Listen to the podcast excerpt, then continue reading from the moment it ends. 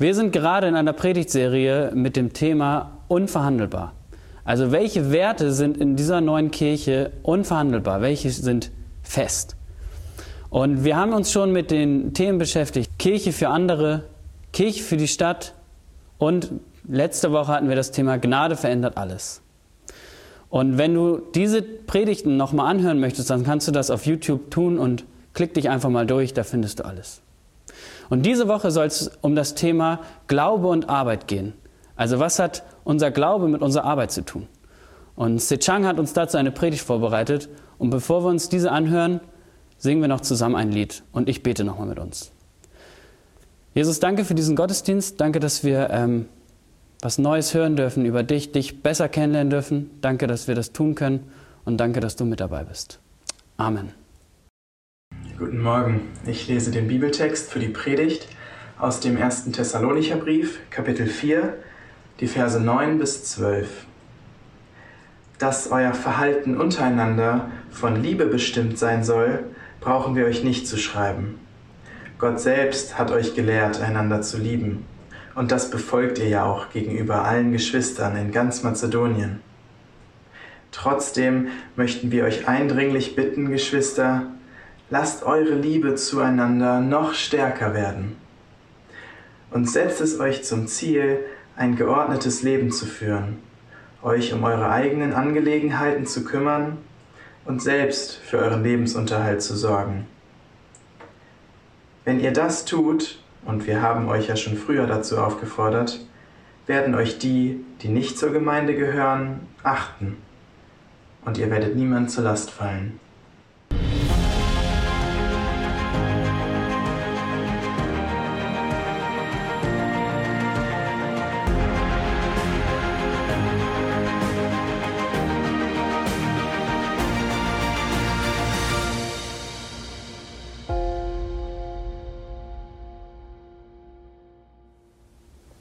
Hallo, ich bin Setchang, ich bin einer der Pastoren unserer Gemeinde und ich begrüße dich ganz herzlich zu unserem Gottesdienst. Wir sind genau in der Mitte unserer Predigtserie angekommen, unverhandelbar. Und passend zum 1. Mai, dem Tag der Arbeit, befassen wir uns mit dem Thema Arbeit und Glauben. Arbeit ist ein Thema, das uns alle betrifft, weil wir sehr viel Zeit auch bei der Arbeit äh, verbringen. Ein Drittel unseres Tages in der Regel. Und jeder Mensch wird im Schnitt hochgerechnet ca. 90.000 Stunden seines Lebens arbeiten müssen. Und das ist eine enorme Zeit, die wir mit Arbeit verbringen. Es ist deshalb wichtig, dass wir uns das Thema Arbeit nochmal genau anschauen und auch darüber reflektieren, aber auch verstehen, was Gott uns über das Thema Arbeit sagen möchte. Und ich hatte auch vor kurzer Zeit ein Gespräch mit jemandem und über dieses Thema gesprochen, und zwar mit einem jungen Abiturienten, der über das Thema Beruf und Berufung sprechen wollte. Und er wollte von mir ein paar Tipps haben zum Thema Studium, aber auch Berufswahl. Und das erinnerte mich an meine eigene Zeit, eine sehr persönliche Zeit, weil ich selber mit dem Thema sehr viel geringt hatte. Ich wollte selber genau wissen, welchen Beruf ich ausüben sollte. Ich wollte Gott glücklich machen und dachte, ich kann es nur mit einer bestimmten äh, Berufsauswahl. Das ist natürlich ein Trugschluss, aber in meiner jungen Naivität war das der Fall. Und das machte sich auch bemerkbar in meinem akademischen Lebenslauf. Und zwar hatte ich Jura studiert, Koreanistik, ich hatte BWL dabei, Medizin und auch Theologie. Und ich habe in zwei Bereichen meinen Abschluss gemacht. Ihr könnt mal raten, in welchen. Und da können wir auch später irgendwann mal drüber sprechen. Aber es war einfach so, dass dieses Thema Arbeit, Beruf und Berufung ein wichtiges Thema für mich war.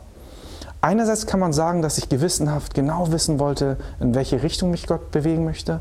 Aber auf der Kehrseite kann man auch sagen, dass ich ein Stück weit auch Angst hatte, den falschen Beruf zu wählen. Und Angst hatte zu versagen oder auch keinen Spaß an der Arbeit zu haben, keine Erfüllung zu spüren. Und das waren Gründe, weswegen ich mit diesem Thema so lange geringt hatte. Und ich hatte mich in der Vorbereitung für diese Predigt auch nochmal schlau gemacht. Und es gab eine Studie, die auch in Hamburg gemessen hatte, dass ein Viertel der befragten Menschen äh, wirklich keine Lust und keine Freude an der Arbeit hat. Und die Hälfte der Befragten sagt auch, dass sie sich sehr gut einen Jobwechsel vorstellen können oder auch sich das wünschen würden. Aber wieso ist es so, dass viele Menschen sich unzufrieden mit ihrem Job fühlen? Wieso ist es so, dass sie dieses latente Gefühl haben, da gibt es doch etwas anderes, etwas Besseres, etwas, was mich erfüllen könnte? Und wir wollen heute durch den Bibeltext sehen im Thessalonicher Brief, was uns Gott in Bezug auf Arbeit sagen möchte.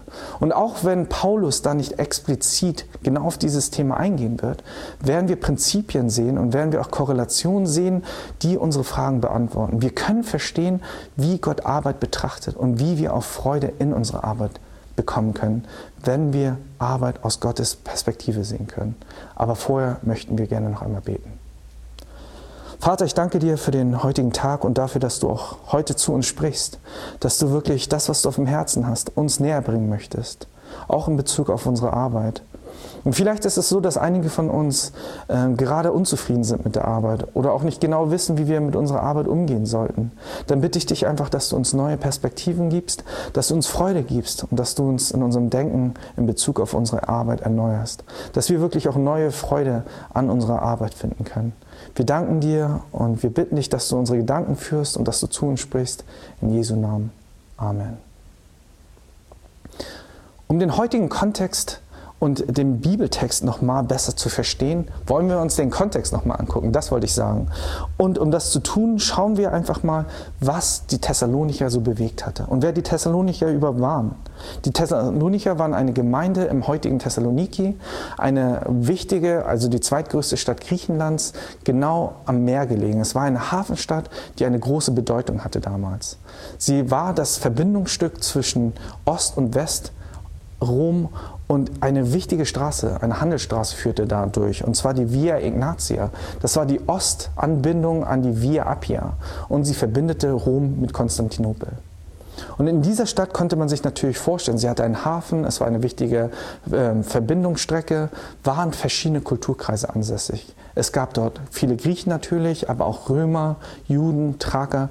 Es war ein, eine bunte Mischung von verschiedenen Kulturkreisen. Und deswegen war in der Stadt auch sehr verschiedene Religionen zu sehen. Es gab dort Schreine, es gab dort Götzen, es gab dort auch Tempel, aber auch diese Synagoge, wo Paulus mit Silas angekommen war und wo sie die frohe Botschaft verkündeten. Und das können wir in Thessaloniker 17 sehen, was uns auch mehr Kontext gibt und was auch wichtiger ist für, die, für das Verständnis unseres Texts heute. In Apostelgeschichte 17 lesen wir nämlich, dass äh, Paulus mit Silas dort ankam und die frohe Botschaft in der Synagoge in Thessalonien verkündete. Und Nichtjuden kamen auch zum Glauben. Sie nahmen die frohe Botschaft von Jesus Christus an.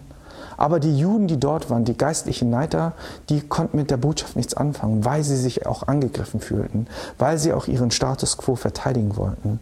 Und was passierte war, dass die jüdischen Leiter dort die ganze Stadt aufbrachten und eine große Menge an Menschen sozusagen Paulus aus der Stadt haben wollte. Aber auch die Menschen, die den neuen Glauben gefunden hatten, die Thessalonicher Gemeinde, wurden kritisch beäugt. Dieser Kontext ist wichtig, um die späteren Bibelverse auch ein bisschen besser zu verstehen. Es war also ein hostiles, ein feindliches äh, Bild, das wir hier sehen, dass die neue Gemeinde nicht in einem Ort war, der friedfertig ihnen gegenüber war, sondern dass viele Menschen ihnen auch Negatives zutun wollten und dass dieses Umfeld einfach schwierig für sie war. Wir wollen jetzt genauer den Text anschauen. Und zwar steht im Vers 9, dass euer Verhalten untereinander von Liebe bestimmt sein soll, brauchen wir euch nicht zu schreiben. Gott selbst hat euch gelehrt, einander zu lieben. Wir sehen hier, was Paulus genau bewirken möchte. Er sagt, dass die Liebe Gottes die Grundlage für die Thessalonicher ist. Für ihr Sein, aber auch für ihr Tun und auch für ihr Miteinander. Und dieses Wort, das er hier benutzt, ist das Wort Philadelphia. Das Wort Philadelphia steht für die geschwisterliche Liebe. Eine Liebe, die unter Brüdern und Schwestern und unter Geschwistern aufkommt. Und was er damit tut, ist auch, dass er sagt, ihr seid jetzt nicht mehr Thraker, ihr seid nicht mehr Juden, ihr seid nicht mehr Römer, ihr seid eine Familie. Jesus Christus hat euch zu einer Familie gemacht. Und das ist die grundlegende Message, die Botschaft, die auch durch den ganzen Text geht und die auch mit den späteren Versen, wenn es um Arbeit geht, auch den, den Ton setzt. Und Paulus sagt ihnen deshalb, Schaut auf die Liebe, die Gott euch gegeben hat. Das ist das, was wichtig für euch ist. Und in Vers 10 geht es auch weiter und er sagt, und das befolgt ihr ja auch gegenüber allen Geschwistern in ganz Mazedonien. Trotzdem möchten wir euch eindringlich bitten, Geschwister, lasst eure Liebe zueinander noch stärker werden. Was er hier sagt ist, die Liebe, von der ich gerade gesprochen habe, die Liebe, die Gott euch gegeben hat, die ist bei euch schon sichtbar. Und zwar in ganz Mazedonien. Und das waren, war so, weil die Mazedonier Das war eine große Provinz, so müssen wir uns das vorstellen. Und Thessalonien war die Hauptstadt dieser Provinz. Und wie es bei Paulus auch oftmals war, kam er in eine Region, säte verschiedene Gemeinden, baute verschiedene Gemeinden auf und die vernetzte er miteinander, damit sie sich gegenseitig unterstützen. Er wollte, dass sie füreinander beten, sich finanziell unterstützen, aber auch Menschen auf Durchreise, damit sie ihnen Herberge geben konnten. Und diese Liebe hatten die Thessaloniker schon gezeigt. Aber was Paulus hier im hinteren Teil sagt, ist, lasst eure Liebe zueinander noch stärker werden. Das ist jetzt nicht eine Kritik oder er sagt nicht, ihr habt nicht geliebt, das ist alles schlecht, was ihr gemacht habt. Er sagt, ihr seid bereits am Lieben und ich sehe das, ich feuere euch an, ich applaudiere euch. Aber hört nicht auf damit. Liebt eure Geschwister im Glauben mehr und mehr. Denn Liebe hat keine Grenzen. Man kann nie aufhören, genug zu lieben. Wir wollen immer mehr und mehr lieben, weil Liebe keine Grenzen kennt. Gerade im familiären Kontext sehen wir das immer wieder. Und ich sehe das auch in meiner Familie, weil ich, als ich klein war, ich habe einen älteren Bruder, der drei Jahre älter ist, der mir in vielen Situationen der große Bruder war. Er passte auf mich auf, half mir in allen Dingen und ich sah oft, oder ich erinnere mich auch daran, wie meine Eltern ihm zusprachen und sagten, Geh, hilf deinem Bruder, sorg dich um ihn. Und sie feuerten ihn an, sie bestätigten, wenn er es getan hatte, aber sie sagten noch immer wieder, tu es weiter, hilf ihm, hilf ihm auf, lieb ihn weiter. Eltern würden niemals sagen, du hast genug geliebt, dein kleiner Bruder muss jetzt selber klarkommen. Nein, unsere Eltern fordern oder fördern uns auch in unserer Geschwisterliebe. Und genau das Gleiche tut Paulus. Wie ein Vater sagt er seinen Kindern, liebt euch mehr und zeigt es euch einander. Ihr seid jetzt eine Familie. Und was wir daraus lernen können als Kirche ist auch, dass Gott, dass Jesus Christus uns zu einer Familie gemacht hat dass wir wirklich eine Familie sind. Und ich weiß, dass das Wort Familie schwer beladen ist. Und für einige, einige denken vielleicht, hey, wir sind doch keine Familie, wir kennen uns doch gar nicht, wie sollten wir eine Familie sein? Aber das war doch bei den Thessalonichern genauso. Aber trotzdem konnten sie einander lieben. Und das ist uns ein Beispiel, dass wir auch in unserer neuen Situation als neue Kirche uns gegenseitig lieben können. Und dass wir es dürfen und dass, wir, dass Gott es ermöglicht, weil er uns Liebe bereits gezeigt hat. Und wir wollen uns in diesem Kontext auch vorstellen und uns gegenseitig herausfordern und darüber nachdenken, wie können wir uns in dieser verrückten Zeit, in dieser Corona-Zeit noch mehr lieben oder überhaupt anfangen zu lieben. Und ich weiß, einige sagen dann gleich, ja, ich bin digital müde oder äh, wir können uns doch gar nicht treffen, das machen wir alles irgendwann später. Aber ich glaube, dass Gott auch jetzt wirken möchte, dass Gott jetzt auch möchte, dass wir uns einander lieben. Und wir können uns vorstellen und auch ausmalen, wie wir dieses tun können. Und vielleicht fängt es einfach damit an, präsent zu sein. Vielleicht hilft es oder ist auch ein Zeichen der Liebe, erstmal bei Veranstaltungen wieder dabei zu sein, die Formate zu unterstützen, beim Gebet dabei zu sein, beim Lobpreis dabei zu sein, die Gottesdienste zu schauen, einfach als Familienmitglied präsent zu sein. Aber vielleicht kennt ihr auch in unserer Gemeinde Leute, die bedürftig sind, Leute, die vielleicht alleine sind, Leute, die auch in finanziellen Nöten sind dass wir nicht daran vorbeischauen, sondern dass wir uns erkundigen, wie es Menschen geht. Dass wir wirklich darauf bedacht sind, wirklich zu lieben. Dass es nicht nur eine Floskel ist, sondern wir wirklich uns von Gottes Liebe leiten lassen. Auch andere Menschen, auch unsere Gemeindemitglieder zu lieben. Aber auch darüber hinaus, in unserer Nachbarschaft, in unseren Freundeskreisen. Da können wir auch Liebe sehen. Und ich bin mir sicher, dass ihr sowieso viel kreative Ideen habt, wie man einander lieben kann. Da brauche ich euch gar nicht viel erzählen und ich hoffe einfach, dass wir eine Gemeinde sind und werden, die diese Liebe auch verspürt und auch weitergeben möchte, dass wir als Gemeinde in diesem Bereich wachsen. Und in Vers 11 geht es weiter und hier steht, und setzt euch zum Ziel, ein geordnetes Leben zu führen, euch um eure eigenen Angelegenheiten zu kümmern und selbst für euren Lebensunterhalt zu sorgen. Wenn ihr das tut, und wir haben euch ja schon früh dazu aufgefordert, werden euch die, die nicht zur Gemeinde gehören, achten und ihr werdet niemanden zur Last fallen. Im Vers 11 und 12 beschreibt Paulus, was die Liebe Gottes mit ihnen macht und wie sie sie verändert und wie wirklich die Liebe, die sie untereinander gespürt haben, die Gott sie gelehrt hat, auch in ihr Arbeitsumfeld einfließt. Und hier steht explizit, lebt ein geordnetes Leben, aber in vielen anderen Übersetzungen wird es auch mit lebt ein ruhiges Leben äh, übersetzt. Und das macht auch viel Sinn, wenn wir uns an den Kontext vorhin erinnern. Wir hatten gehört, dass das Umfeld, in dem die Thessalonicher entstanden waren, die Gemeinde, dass sehr viele innerhalb der Stadt gegen sie waren, dass es wirklich Gruppen gab, die ihnen das Leben schwer machte. Und was Paulus ihnen sagt und worin er sie ermutigt ist, geht gar nicht erst darauf ein. Lasst euch durch diese Unstimmigkeiten oder auch diese negativen Menschen nicht aus der Ruhe bringen. Behaltet die Ruhe, bleibt besonnen. Und er sagt auch, lebt weiter, kümmert euch um eure Angelegenheiten. Und das sind beides Ausdrücke, wie wir auch unsere Liebe zeigen können. Wenn wir ruhig bleiben, besonnen bleiben, egal in welcher Situation, ob es Corona ist oder wenn uns jemand anfeindet, und wir trotzdem unsere Ruhe behalten und einfach unserer Arbeit nachgehen, wenn wir das tun, wofür Gott uns geschaffen hat, wofür er uns berufen hat, dann können wir den Menschen auch Liebe entgegenbringen, weil wir durch unsere Arbeit etwas Positives auch für sie bewirken. Und er sagt, kümmert euch um eure Angelegenheiten. Das bedeutet, arbeitet weiter, lasst euch nicht beirren, auch wenn euch jemand bei der Arbeit schief anguckt, wenn euch jemand irgendwas unterjubelt oder wenn jemand negativ euch, über euch redet, dann hört nicht auf, positiv zu bleiben. Haltet an dieser Liebe fest, arbeitet weiter und vertraut auf Gott. Liebt Gott, aber liebt auch die Menschen, die in eurem Umfeld sind. Und hier steht auch, dass wir uns um unseren Lebensunterhalt sorgen sollen. Und damit lieben wir uns selbst einerseits, aber auch unseren Nächsten, weil wenn wir uns um unseren eigenen Lebensunterhalt sorgen und auch bemühen, dann fallen wir niemandem zur Last.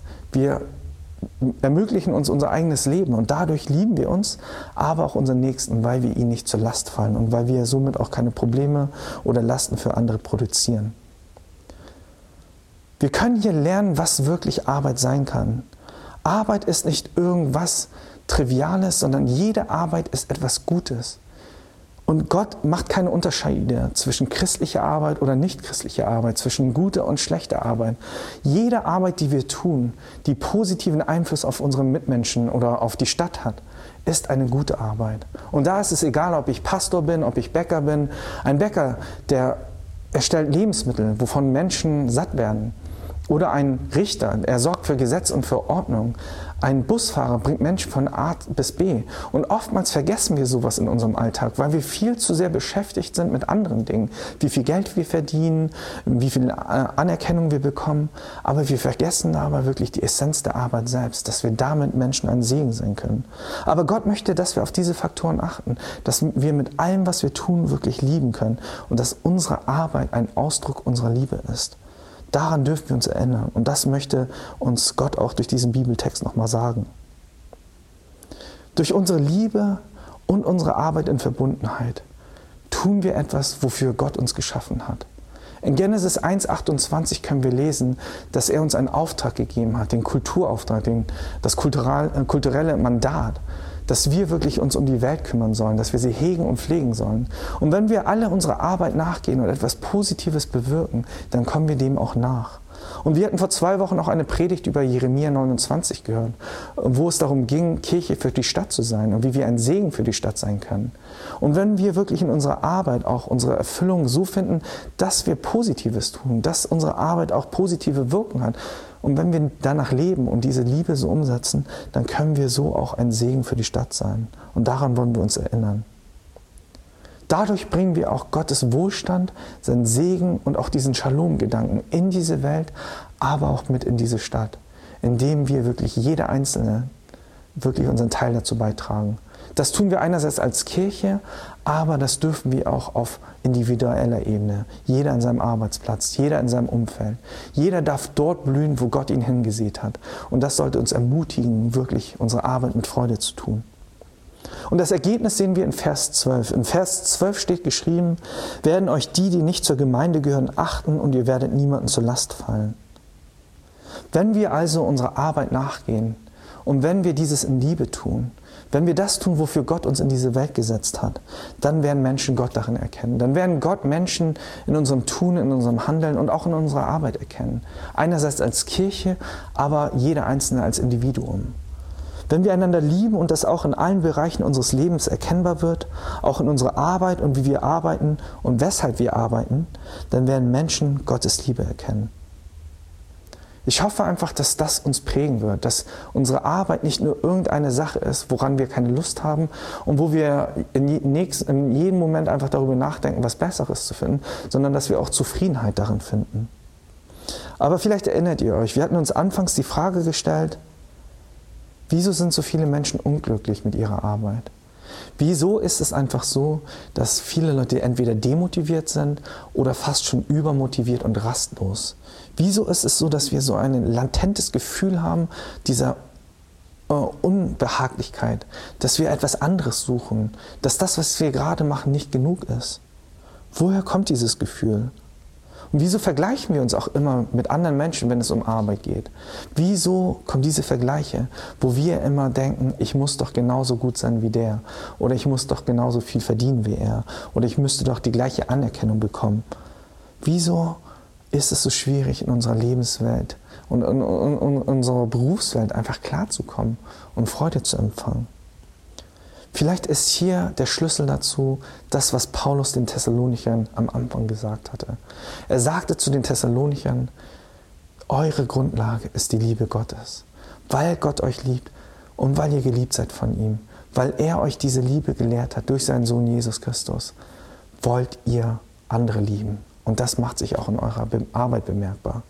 Aber vielleicht ist das auch der Knackpunkt, weswegen wir nicht glücklich mit unserer Arbeit sind weil wir Gottes Liebe oder ihn persönlich vielleicht noch gar nicht richtig kennengelernt haben.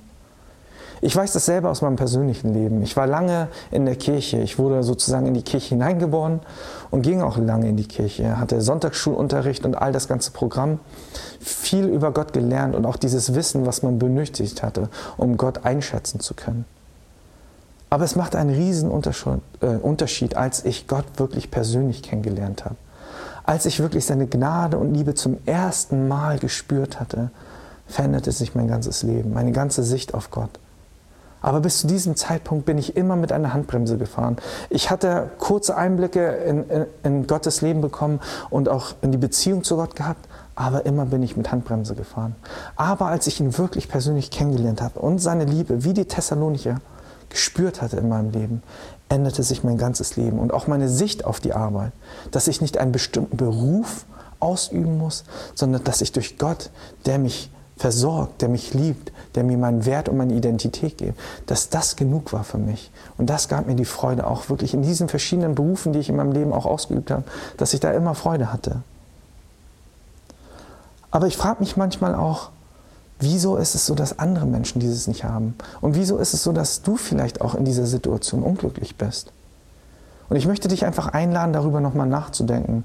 Und vielleicht ist es auch bei dir so, wie es bei mir war, dass du Gott vielleicht noch nicht richtig kennengelernt hast. Lass dich darauf ein und höre ihm zu, weil Gott hat sich dir zuerst offenbart. Und auch wenn du versucht hast, in deinem Leben immer wieder und immer wieder die Freude selber anzueignen, musstest du doch bestimmt auch erkennen, dass es immer nur temporär war. Es ist so, als würden wir in einem Hamsterrad sitzen und uns abstrampeln und wir sehen, dass wir uns trotzdem nicht weiter bewegen. Wir versuchen uns etwas zu erarbeiten bei der Arbeit oder durch unsere Arbeit und denken, dass wir dadurch Wertschätzung bekommen. Aber das ist ein Trugschluss. Wir haben vielleicht temporär und zeitlich Freude, durch einen höheren Bonus, eine Gehaltserhöhung oder auch durch neue Positionen. Aber diese Freude ist nur kurzweilig. Und das Gleiche kann auch in der Kirche sein. Es kann sein, dass du dich in der Kirche überarbeitest und sehr aktiv bist, aber das mit der falschen Motivation. Und weil du vielleicht Gottes Liebe noch nicht empfangen hast, arbeitest du fleißig, aber du suchst Wertschätzung durch andere Dinge.